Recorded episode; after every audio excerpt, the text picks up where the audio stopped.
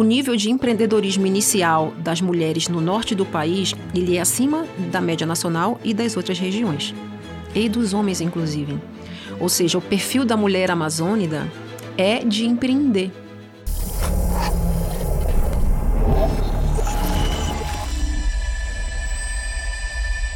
Gente, bem-vindos a mais um Conturbicast, o seu podcast sobre empreendedorismo, marketing, entretenimento. E hoje eu tô aqui com a Maíra Castro, diretamente do Pará. É isso, Maíra? Bem-vinda ao Conturbicast. Corretíssimo. Prazer enorme estar aqui, Douglas. Obrigada, na verdade, pela, pelo convite né, de estar aqui para compartilhar algumas histórias bem interessantes. Cara, o que eu mais gosto é dessas experiências que saem do eixo Rio-São Paulo. Me conta como que você começou a empreender e como você entrou na área da tecnologia sem ser da área da tecnologia. E se eu te disser que eu não entrei na área da tecnologia, estou nela. Tá vendo? Olha lá, conta. Na verdade, é, falando especificamente sobre isso, eu, quando pedi demissão, Vou contar um pouquinho mais, tá? Eu saí de Belém do Pará, eu tinha o sonho de criança de ser diplomata, morei seis anos na Suíça, voltei para o Brasil contratada pelo governo suíço, morei cinco anos aqui na Pauliceia e depois pedi demissão e comecei uma nova jornada. Nessa minha nova jornada, eu entendi que eu tinha que me posicionar enquanto marca pessoal, porque a gente confunde na sociedade o ser com ter e fazer. Total. E eu comecei a dizer uma série de nãos, que eu falei, não, eu não quero isso, eu não quero aquilo pague o preço também, né, gente? Espera lá, não é assim o mar de rosas. Mas isso me trouxe bastante compreensão. Então, nesse meio, eu entendi que eu precisava, de verdade, como necessidade, criar a minha própria caixinha. Foi aí que eu me apresentei no mercado como designer de conexões e parcerias e criei meu próprio segmento. E daí o resto é ladeira abaixo. Então, o que acontece? Enquanto conectora, que essa que é a verdade, é, ou designer de conexões e parcerias, que é uma palavrinha que. Eu... Bonita. Foi mais do que isso, mas eu vou contar depois. é, eu circulo em muitos ambientes, tanto no Brasil quanto fora do país. Então, eu pareço uma nuvem. Ah, mas isso tem muito do cunho do diplomata, né? Completamente. Veio lá do, do sonho de criança, isso de ser diplomata? Como que foi? É, eu queria ser diplomata desde criança, só que eu me sabotei a vida inteira. Não, não tem representatividade até hoje para uma mulher negra nortista na Itamaraty. Essa que é a verdade. Mas enfim, a vida foi me levando para outros caminhos, né? Quando eu voltei para o Brasil, eu voltei contratada para montar o consulado científico do governo suíço em São Paulo. Então eu comecei a trabalhar com diplomacia científica e foi aí que eu realizei meu sonho de criança. E eu tinha que conectar Brasil e Suíça em ciência, educação, arte e inovação. Então, perpassava muito a questão de empreendedorismo, inovação, tecnologia, sempre fazendo pontes. Então, eu sou a ponte. Essa é a minha relação principal com tecnologia. E aí tem muita história para contar com relação a isso, né? Então, assim, com relação ao fato de eu estar ligada com a tecnologia, tem a ver com o meu segmento de conexões e parcerias. É como se eu tivesse um olhar de fora sobre esse segmento e contribuísse com aquilo que eu tenho de melhor que é relacionamento. Eu conecto pessoas, crio parcerias para construir projetos. Então, é dentro dessa perspectiva que eu me conecto com a área de tecnologia. Que legal. Então, você faz uma curadoria de startups, corporações, entende o que está acontecendo, tem uma visão geral e conecta. Pô, gostei dessa solução aqui. Eu acho que tal empresa tem essa solução. Como que é esse processo? É basicamente isso, né? Você entender de pessoas, sejam jurídicas ou físicas. E perpassa também a questão de entender qual a necessidade, desejo, demanda e interesse. E aí você entende que o outro lado pode ter algum tipo de, de, de interseção. Né? Então, assim, o trabalho de fazer conexões não é simplesmente você conectar pessoas, porque por mais que tenham interesses em comum, na maioria dos casos não vinga nada. Então, você tem sim um terceiro fator que fomenta isso, né, para uhum. acontecer. Então, o fato de eu circular muito faz com que meu radar esteja sempre antenado. E outra coisa que é interessante é a arte de servir. Então, assim, um networking é um organismo vivo. E como é que você alimenta esse monstrinho, né? É isso, você serve a tua rede, né? Então, assim, eu digo que eu tenho um nível atlético com relação a estar tá fazendo isso, porque eu estou um tempo inteiro servindo a minha rede. Porque não me custa nada, me dá até prazer, inclusive. Eu acho que isso, quando a gente fala de network, tem a galera que acha que vai chegar num evento, vai se conectar com todo mundo e acha que vai fazer negócios a partir disso.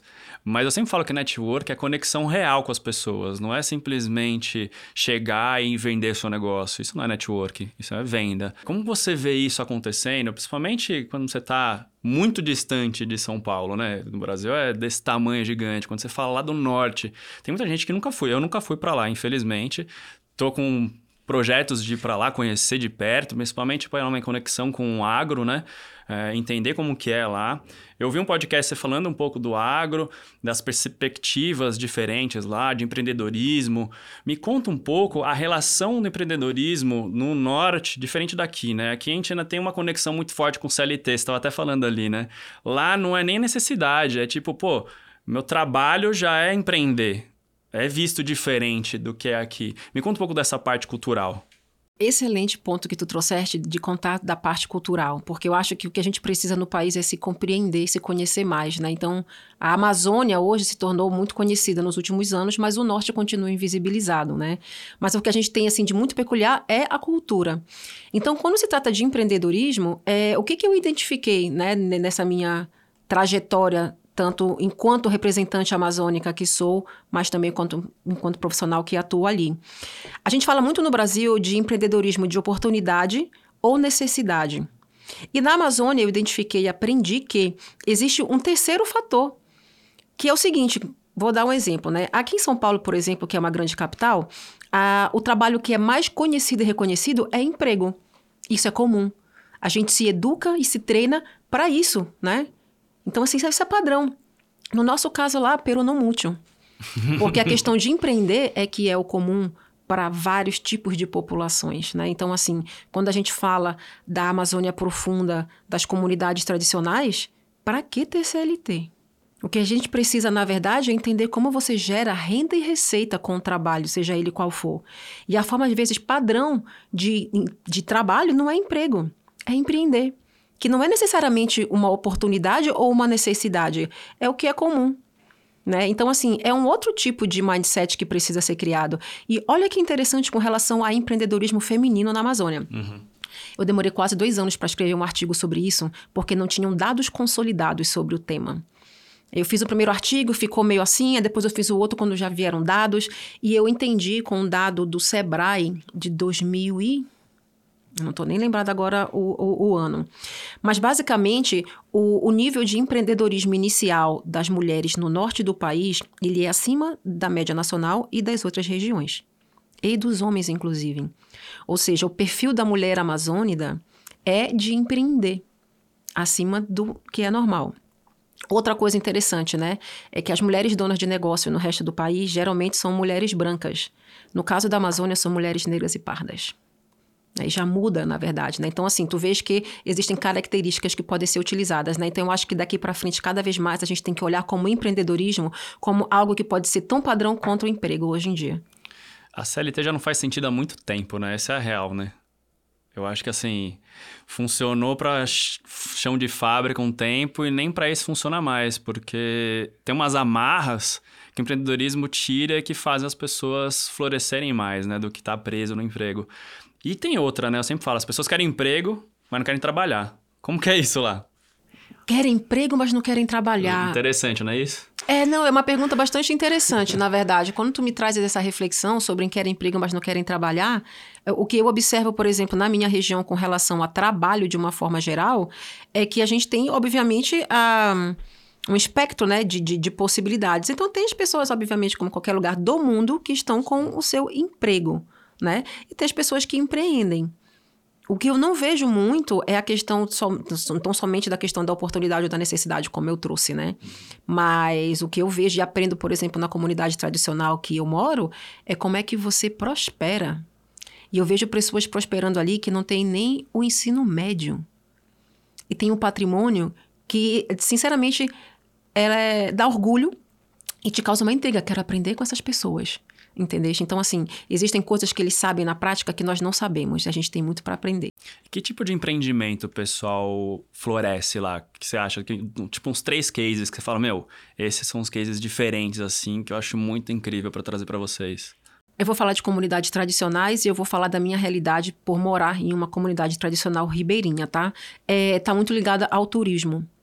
Mas a questão toda do empreender não é o ato de fazer o que quer que seja, é o que você pensa que vai determinar o teu sucesso. Então, o caso de sucesso, por exemplo, que eu tenho dos meus vizinhos, eles têm mal, mal têm 30 anos, entendeu? Eles têm uma coleção de barcos e lanchas na frente da casa deles. E começaram com um motor de 3 mil reais. Hoje eles têm um patrimônio de mais de um milhão. E não tem 30 anos. basicamente uma tem um ensino médio, o outro nem sequer tem um ensino médio. E aí, como é que tu fazes, entendeu? Obviamente que tem uma jornada, mas perpassa você saber economizar, saber investir, né? E fazer essa balança. Então, foi o que eu aprendi com eles. E tem mais um outro detalhe que é importante, tá? Em business, em qualquer lugar, mas ali é muito importante a confiança. Então, assim, no norte do país, a primeira moeda de troca não é dinheiro, é confiança. Então, eles conseguem escalar de um motor para um melhor, para ir sucessivamente, porque eles dão uma entrada de 50%, de 40%, e o resto é financiado na confiança, porque essas pessoas não têm acesso ao mercado financeiro. Então, esse foi o segredo que eu descobri, que eu falei, gente, quero fazer igual. E daí onde vem esse financiamento, já que um banco tradicional não, não cede o crédito para eles? Como que funciona Bom, esse mecanismo lá? já começa que tem pessoas locais que já têm os seus próprios barcos ou motores, etc. E também tem as próprias fábricas de motor, né? Que aparentemente elas fazem esse tipo de transação porque entendem o público, né? Então é isso que eu acho bastante interessante. Pegando mulheres agora no, empreende no empreendedorismo, você falou de alguns casos de homens, ou tem mulheres também nos barcos, e quais são os empreendimentos femininos mais famosos lá no norte do país? Uau! Bom, esse caso não é masculino, tá? Ele é, é de, é, ele tá. é exatamente, né? Então, Legal. assim, é, é, de um casal, na verdade, né? É, eu acho que um dos cases, por exemplo, que eu traria de... Um, cases de sucesso, né? Tem a ver com o empreendedorismo de base científica. Tem uma pesquisadora do Amazonas que eu conheço, Andrea Weissman, que já passou por várias áreas, inclusive né, setor público, e ela montou uma, uma empresa de cosméticos com nanotecnologia. Então, ela trouxe, na verdade, né, essa tecnologia bem uh, densa né, do nano para dentro da nossa realidade. Então, para mim, isso é um case de sucesso que está explodindo. Já ganharam prêmio, já estão vendendo bem, já pegaram uma, uma, um investimento de 5 milhões numa primeira rodada.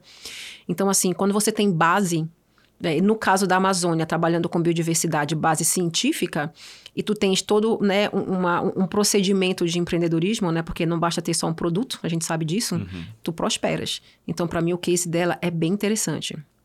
Mas também tem outros também, tá? De, enfim, ligados à biodiversidade, mas não com esse impacto uh, de tecnologia, né, propriamente dita, como tecno, nanotecnologia. Para vocês saberem, 2% das mulheres empreendedoras possuem negócios em tecnologia e inovação, de acordo com uma pesquisa do Instituto Rede Mulher Empreendedora, Organização de Apoio ao Empreendedorismo Feminino. Das 3.500 mulheres empreendedoras entrevistadas, apenas 2% delas possuem negócios no setor de tecnologia em 2023. No Brasil, as startups que mais chamam a atenção são a Nubank, Quinto Andar, 99 e o iFood. Segundo a AB Startups, em 2020, das startups mapeadas, 27% não possuíam mulheres no time. Em média, as mulheres representaram 15% desse ecossistema e quando falamos de fundadoras, apenas 12%. Um estudo de 2020 do Instituto AnitaB.org constatou que as mulheres compõem 28% da força de trabalho em tecnologia, um aumento constante em relação aos últimos anos. O último estudo analisou dados de mais de meio milhão de tecnólogos americanos em 51 empresas participantes. No entanto, neste ritmo ainda pode levar mais de 10 anos para as mulheres conquistarem uma representação igualitária em tecnologia. A potência da mulher no setor é um diferencial, o empreendedorismo feminino aqui é maior do que o dos homens e é maior também do que a taxa nacional entre as mulheres. É um fenômeno local. O que eu troquei aqui com a Maíra, né, que a gente trocou agora, foi sobre isso. Né? Falar sobre como o mundo muda, a cada característica do local é diferente de um para o outro e como o norte é diferente do resto do Brasil, o empreendedorismo lá já é cultural.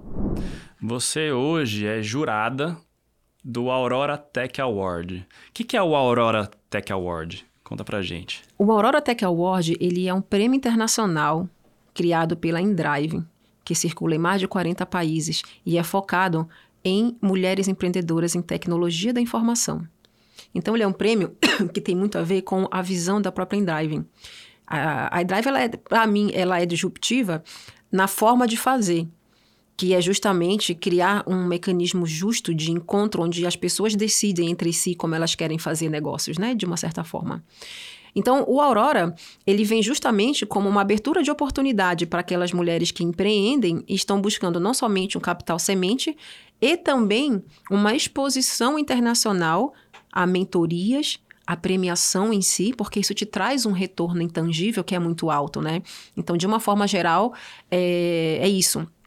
E com relação à Aurora, né, eu fui jurada ano passado. Hoje eu estou como embaixadora no Brasil. Legal.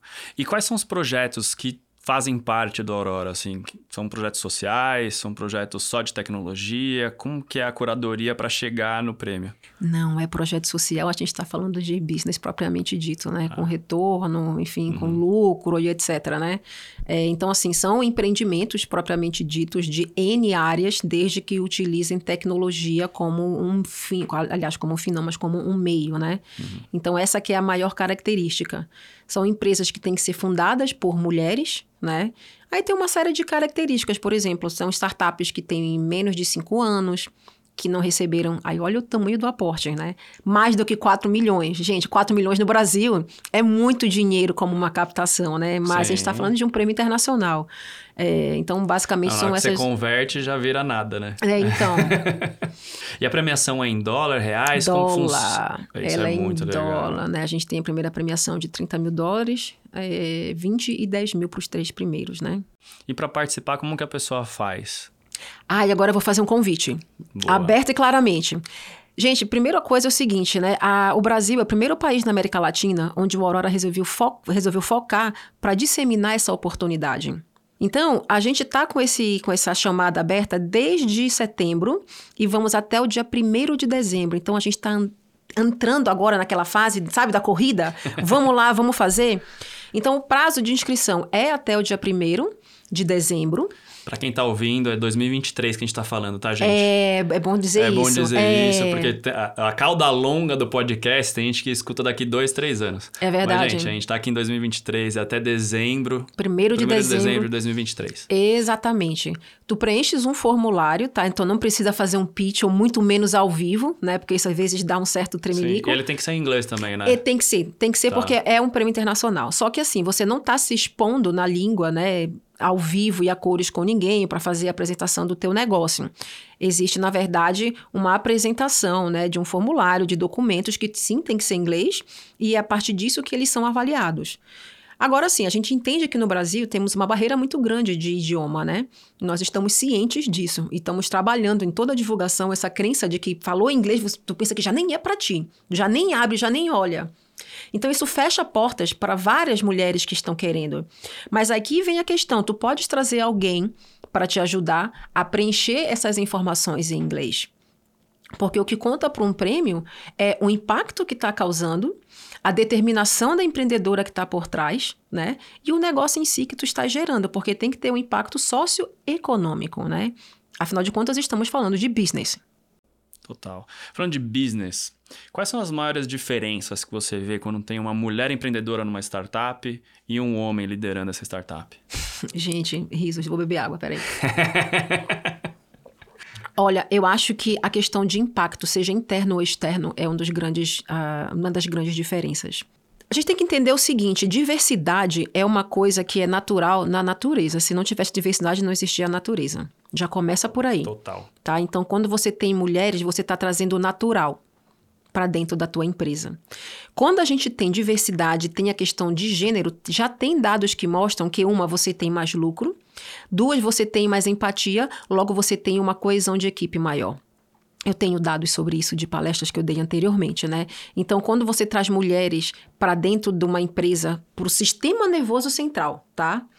Porque não pode também botar só ali na base. Eu tô falando no processo tem, decisório. Tem um pro, projeto bonitinho de diversidade. Gente, eu estou com uma empresa diversa aqui, daí contrata três pessoas e monta um grupo de diversidade, inclusão, que está totalmente à parte do resto da empresa, né? Não é, é isso, né, gente? Não, gente, porque assim, mulheres, na verdade, né, né, né, nas empresas não é uma questão de caridade. Eu tô falando de lucro. Eu tô falando de resultado. E quem não quiser ver isso vai se tornar obsoleto.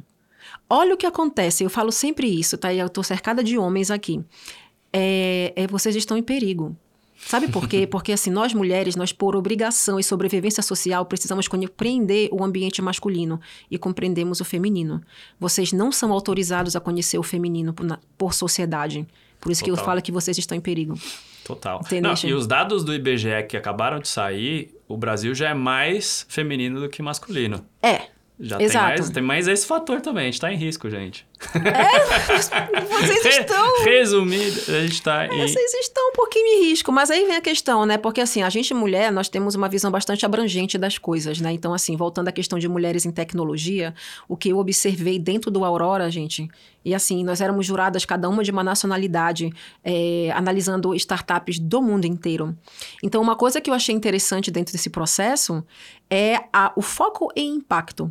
O quanto tecnologia não é um fim em si, mas um meio para algo. Né? Então, assim, me chamou muito a atenção a diversidade de empreendimentos e ainda assim essa característica comum de focar no impacto que você quer causar. Então, tu usas tecnologia a serviço de algo, sabe? Então, isso me chamou bastante a atenção. E qual foi o case, assim, que mais te marcou dentre os, os cases finalistas do Aurora do ano passado?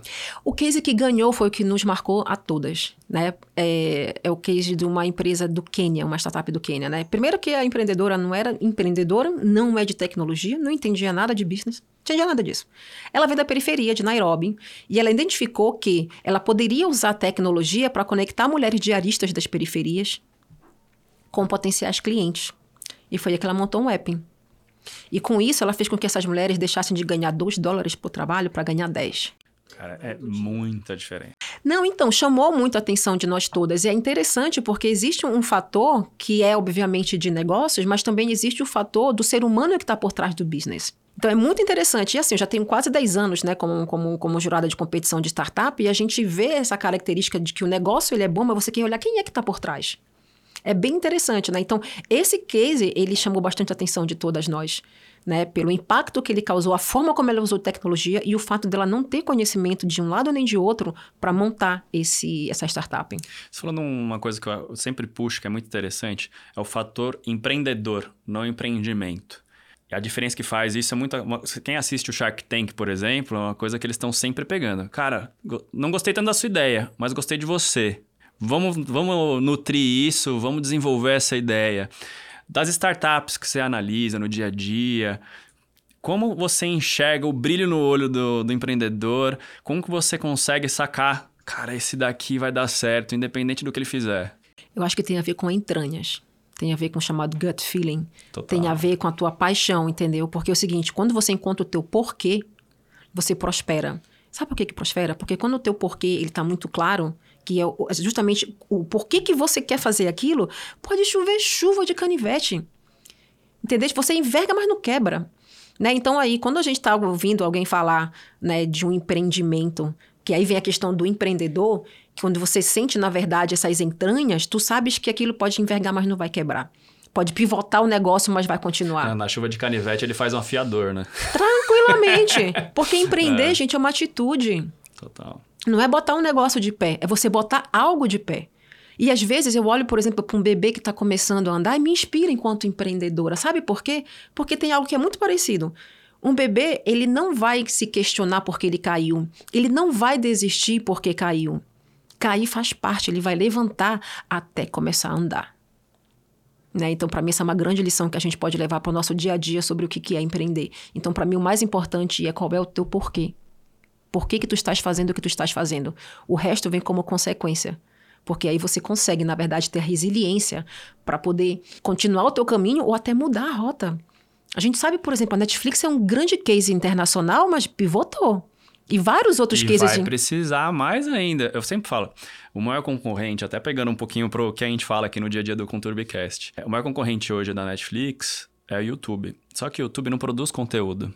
Tem várias pessoas produzindo esse conteúdo. Parece o Uber, né? Da, da do conteúdo. Plata, plataforma. E o que acontece? Qual que é o problema da Netflix? A Netflix gasta milhões para fazer uma série que você passa um dia assistindo no final de semana.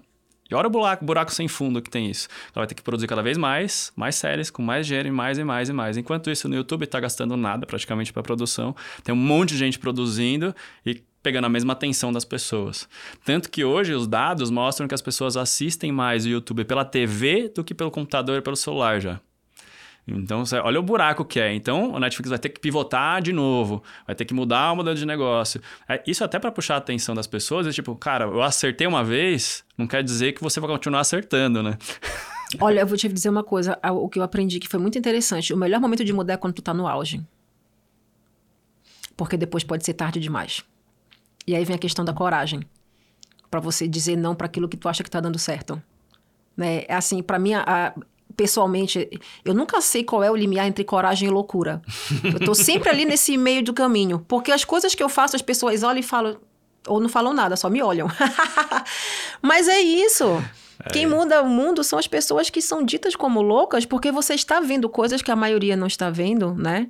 E é sobre isso, né? Escolher o momento certo de pivotar é quando você ainda está lá no auge. Profundo isso, profundo. Eu tenho, tenho uma frase que eu falo direto que é: o resiliente é o teimoso que deu certo. E é muito isso, né? Você acredita, vai, você é teimoso, na hora que deu certo. Não, esse cara é resiliente. Aí eu vou te trazer uma outra informação, sabe? Que para mim vai dar um passinho além ali da resiliência, que é a antifragilidade. Basicamente é transformar limão em caipirinha, como eu digo. É, isso é muito característica de brasileiro, né? Isso é muito total, próprio nosso. Total. Não deu certo para cá, vai para lá, tá faltando uma colher, pega outro negócio e, sabe? E transforma. Então a gente tem um poder explosivo de criatividade. Então a antifragilidade, ela também é algo muito é, necessário. Porque resiliência é você resiste, mas continua sendo o mesmo. A antifragilidade significa que você vai mudar. Né? Então, assim, enquanto empreendedor, empreendedora, é, olhar para essa característica da antifragilidade, ela pode ser muito útil. Porque você pode estar tá indo para uma direção e, de repente, ver, para lá, mas eu posso tirar leite de pedra, transformar o limão em caipirinha nesse outro lado, né? Então, eu vejo como a resiliência e a antifragilidade como grandes amigos, assim, na jornada. Muito bom, profundo, profundo. Fiquei pensando aqui agora. Eu percebi. Fiquei pensando, tá, tá certo. É, Maíra, Quais são os maiores desafios que você vê das mulheres que estão entrando no mercado de tecnologia hoje? Olha, eu vou te falar que como uma outsider desse, desse, desse mercado, eu acho que a, a, a grande barreira é acesso. Acesso a financiamento, acesso a investimento. Vai tu, uma mulher negra, conversar sobre um business com um investidor, se não vai ter vieses ali por trás. Né? Então, isso é uma característica de mulheres em tecnologia, tanto que aquelas que são empreendedoras quanto aquelas que estão no mercado de trabalho, que são os vieses. Né? Então, tem dados que falam, por exemplo, né, da rede de mulheres empreendedoras, que dentro da rede dela, só 2% de mulheres estão em tecnologias. Né? Tem um outro relatório da B Startups, que, se não me engano, são 12, 15% das mulheres de startups que são fundadoras. Né? E eu já vi relatos dos vários tipos, do quão difícil é você chegar para falar do teu negócio né, e, e, com investidores e aí os vieses estão ali. Nossa, eu já ouvi cada caso que tu fica assim, sabe? Do tipo de você mostrar, na verdade, os teus dados, os teus resultados, e a pessoa perguntar por, pelos dados e tá aqui na cara. Porque não tá vendo, literalmente. Então, isso... É um filtro, né? Uma barreira ali, de, tipo, que é o viés. É tipo, cara, como que ela pode fazer um negócio desse? A menos que a gente tenha mais mulheres como investidoras, né? Como é o caso do Impact, que está justamente fazendo esse trabalho. Aí vou voltar à questão de mulheres no processo decisório. Se tu tiveres, tu, se tu quiseres realmente investir em startups de mulheres em tecnologia, você vai ter que ter uma mulher no teu processo decisório, porque isso vai justamente auxiliar a dirimir os vieses e ter um filtro que seja mais realístico. Né? Então, eu vejo muito por esse prisma. Hoje em dia não é a nossa, a nossa realidade, né? Mas eu acho que o seguinte, é, enquanto mulheres, como eu falei, né? A gente conhece por necessidade social e sobrevivência o universo masculino e conhecemos o nosso feminino. Então a gente consegue, com muita luta e resiliência e resistência e antifragilidade, lidar com essas questões. Mas eu acho que nós precisamos sim ter cada vez mais investimentos focados especificamente em mulheres em tecnologia. Porque do que eu observo, quem mais olha para a questão de impacto através de tecnologia são as mulheres. Não é só sobre business. Muito bom. Quais os cases que você está vendo hoje, assim, fora do que tem do Aurora? Que você fala, cara, eu investiria nesse projeto. A Black Rocks, da Maite Lourenço. Me conta um pouco desse projeto, eu não conheço. Ah, não conhece? Esse eu não conheço. A, a Maite Lourenço, ela, ela é psicóloga de base, tá? Mas ah. é uma ah. mulher que está em tecnologia, né? Já faz anos que ela trouxe a Black Rocks, que hoje é uma aceleradora de empreendimento de pessoas negras. Então, assim, isso olha para um tipo de mercado que é muito pulsante e pouco olhado, e muito menos com, com um olhar de recorte, né? Então, assim, hoje eu, eu investiria no negócio da, da, da, Maitê, porque eu sei que ela tem essa, essa característica de tecnologia, ela conhece por ter base de psicologia, né? O lado psicológico, emocional, humano da coisa. Então, para mim, isso é uma, um blend, né? Uma mistura de características que, para mim, se eu tivesse que investir, eu olharia para o Black Rocks. Cara, que legal. Pra gente finalizar aqui, quais são os projetos, assim, que mais te impactaram e fizeram você chegar onde você chegou hoje? Nossa, essa pergunta é bastante profunda. Por isso que é a última.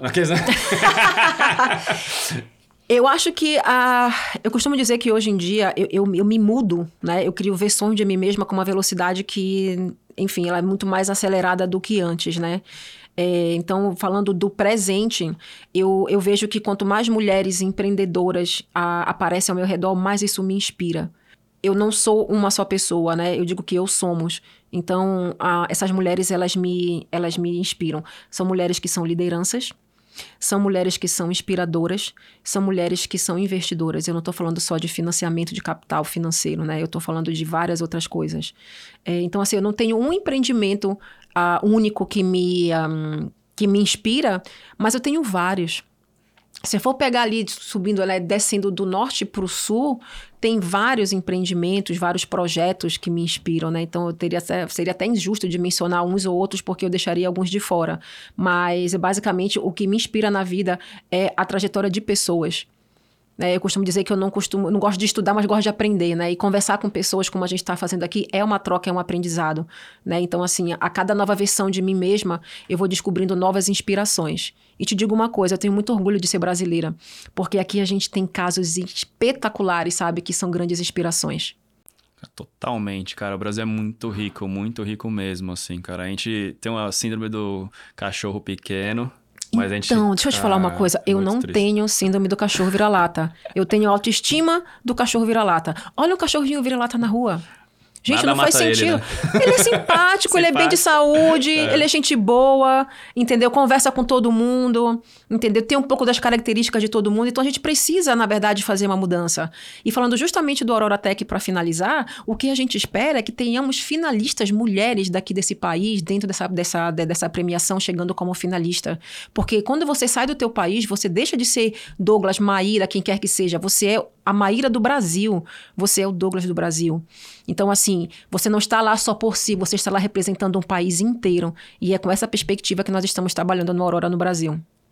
Maíra, para quem quer fazer network, para a gente pegar isso um pouco, falaram aqui que a gente pode até falar mais, que gostaram aqui do papo. Então, para quem quer fazer network, Quais são as dicas que você daria, assim, você que é uma profissional connector, conectora profissional. Quais são as dicas para quem está chegando no evento ou quer fazer sua startup florescer para fazer um network bem feito? Olha, a primeira coisa é a, a arte de servir. Ela tem que vir primeiro. Tu mencionaste uma coisa no início, é, acho que nem estava gravando ainda, mas é um dos grandes equívocos que acontece no network. Você vai para um, um evento querendo vender, querendo tirar resultado. Você mal chegou, se apresentou, você mal alimentou. Não tem nada que prospere se você não alimentar primeiro. Você precisa de investir para poder crescer o teu negócio. O princípio é o mesmo. Então começa com você fazer essa movimentação na tua rede de servir as pessoas. É um contato que tu passas, é uma ideia que tu dás, entendeu? Não é uma coisa que vai te tirar muito. E olha que eu trabalho na área, eu faço dinheiro com isso. Então, o meu limiar, entendeu? Ele, ele, ele tem que estar o tempo inteiro ali sendo uh, reavaliado. Mas eu acho que a arte de servir é o primeiro passo. Segundo passo, se, se tu estás indo para um evento, né, que é o presencial, porque tem networking online, tem um networking presencial. Eu acho que no presencial é, você vai buscar quem tu já conheces, é um passo. Se tu não conhece ninguém, querido, fique perto onde tem comida e bebida. Porque vira e mexe, você vai fazer um contato ali, eu te asseguro e até porque tem outras pessoas que também estão perdidas, né, no rolê. Uma outra coisa que eu também diria que é muito importante é ter a tua intenção muito clara. Porque aí a gente passa, isso daria tema para um outro podcast, né, que é serendipidade. Serendipidade é a arte e ciência de criar boa sorte. Isso, quando tu tens a tua intenção clara, te ajuda. Então, se tu tá indo pro network para vender, antes de vender, você vai ter que conectar. Porque networking é você fazer movimento. Fazer conexões é gerar valor. Entendeu? Então, assim, vá pensando em gerar valor, vá com a sua intenção muito clara e vá para conectar com pessoas. E aqui, uma segunda dica com relação a isso. Nem sei se é a segunda, já deve ter sido a enésima. Essa é, é, é terceira. Terceira? terceira? Foi, elencar foi tá. a primeira, a okay. comida, agora a terceira. Beleza. Tira o crachá. Tira o crachá. Seja de uma empresa, seja do teu negócio, te apresenta como, como ser humano. Entendeste? Porque é a autenticidade que vai criar o relacionamento. E numa cultura latina brasileira como a nossa, o relacionamento ele conta muito mais. Você vai preferir fazer negócio com quem tu conhece, com quem tu confia, do que um grande negócio que está gerando dinheiro e etc. Pode ser tentador, mas, porra, com alguém que tu conhece, será que não? Entendeu? Isso não só para negócio, né? Até para contratação, pra né? Eu sempre falo, cara, como que você se destaca no mercado? É network. Se você não conhece ninguém, é muito difícil você se destacar no mercado, chegar numa liderança, se você não tem conexões, cara. Conexão é tudo nessa vida, né? Toca as pessoas, entender? Então, é. assim, seja autêntico. Né? Aí tem uma série de perguntas autênticas, sabe, que você pode perguntar. Não precisa perguntar diretamente sobre o negócio, mas assim, o que, que tu gosta de fazer nas tuas horas livres? Entendeu? Qual sonho tu tens? O que, que tu tá pensando, na verdade, do que tá acontecendo no mundo? São perguntas que não tem nada a ver diretamente, de repente, com a tua intenção que tem que estar tá claro com o teu negócio, mas vai criar um relacionamento com essa pessoa. E de um relacionamento, meu amor, você pode tirar infinitas possibilidades, sabe? Então eu acho que é sobre isso, é sobre você gerar valor e criar relacionamento, né? Então essas seriam as minhas dicas de networking. E aí como funciona seu business para ajudar essas conexões? Como que é o dia a dia? Eu tenho uma empresa de design de projetos e parcerias especificamente para a Amazônia. Tá? Então, assim, a nossa proposta de valor é utilizar expertise regional com experiência internacional para desenvolver soluções que sejam sob medida. Por que, que é o sob medida? Porque você precisa de estratégias que sejam específicas para poder gerar valor efetivo. Gerar resultado, gerar dados, gerar inteligência. Né? Então, cada trabalho que eu faço, ele me gera mais inteligência. Eu me sinto até como uma inteligência artificial que você vai alimentando. Né? Então, eu sou um monstrinho assim. Para fazer esse mecanismo acontecer, eu convido especificamente pessoas da minha rede de relacionamento então eu não convido alguém para executar algo. Eu vou te convidar por quem tu és para compor comigo uma inteligência coletiva e gerar um resultado. Então eu não trabalho com preço, eu trabalho com valor. E valor não tem preço. Né? Então, assim, esse é o mecanismo. Né? Então, assim, cada lugar que eu vou, cada pessoa que eu conheço, é uma aula, é um aprendizado e uma possibilidade de eventualmente fazer algum tipo de negócio mais lá na frente. Então, basicamente, essa aqui é a ciência que eu trago para dentro do meu negócio. Se fosse para ensinar uma pessoa aqui de São Paulo sobre três características específicas do norte, o que, que você falaria para mim? Confiança vem primeiro. De Prim... tudo lá. Primeira coisa que tu tem que estabelecer é confiança. Eu acho que essa aqui é a primeira lição. A Maíra Conectora, ela basicamente tem a sua base na cultura amazônica. Né? A forma como a gente interage lá é o seguinte: se eu te apresentar alguém, essa pessoa ela vai conectar contigo. É como ela se eu transferisse. Você. Exatamente. Vai transferir, eu vou transferir para ti a confiança que me é depositada. Então, essa pessoa vai te olhar com a confiança que me é depositada por ela. Tá? Então, isso é, na verdade, uma segunda característica. Uma outra coisa que eu acho muito bela é que a gente tem muito orgulho da nossa cultura. Tá? Então, a gente tem muita raiz. E não existe árvore dando fruto sem raiz. Então, quando você tem raiz, qualquer que seja, você chega em um lugar, você vai buscar enraigá-la. Quando eu venho para São Paulo, eu me sinto em casa. Porque aqui eu fiz raiz, aqui eu fiz, aqui eu fiz morada. E tem muito a ver com essa característica, sabe? De valorizar aquilo que é teu. Então, essas seriam as três, as três coisas que eu diria.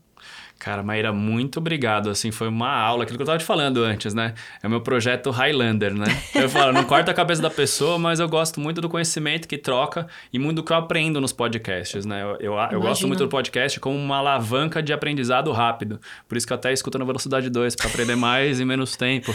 otimizando otimizando meu tempo. É uma loucura que não tem mais caminho de volta. Nossa. Uma vez você acostuma, você vai falar, nossa, eu vou ver esse podcast aqui. Mas eu posso ouvir dois podcasts Gente, ao mesmo tempo? Eu tô cara. com medo de querer fazer isso. Você vai fazer, você vai fazer. depois você vai mandar Tempo mensagem e falar... dois. Cara, vai num e-mail primeiro para começar. Começa com e-mail, é, tá bom. Senão é muito agressivo. Mas essa é uma dica que eu dou para todo mundo. Cara, escuta podcast, né? Eu, eu gosto muito do, da plataforma podcast, né? Eu não chamo nem do formato, eu chamo de plataforma. É uma plataforma de aprendizado, né? E quanto mais a gente propaga aprendizado, melhor.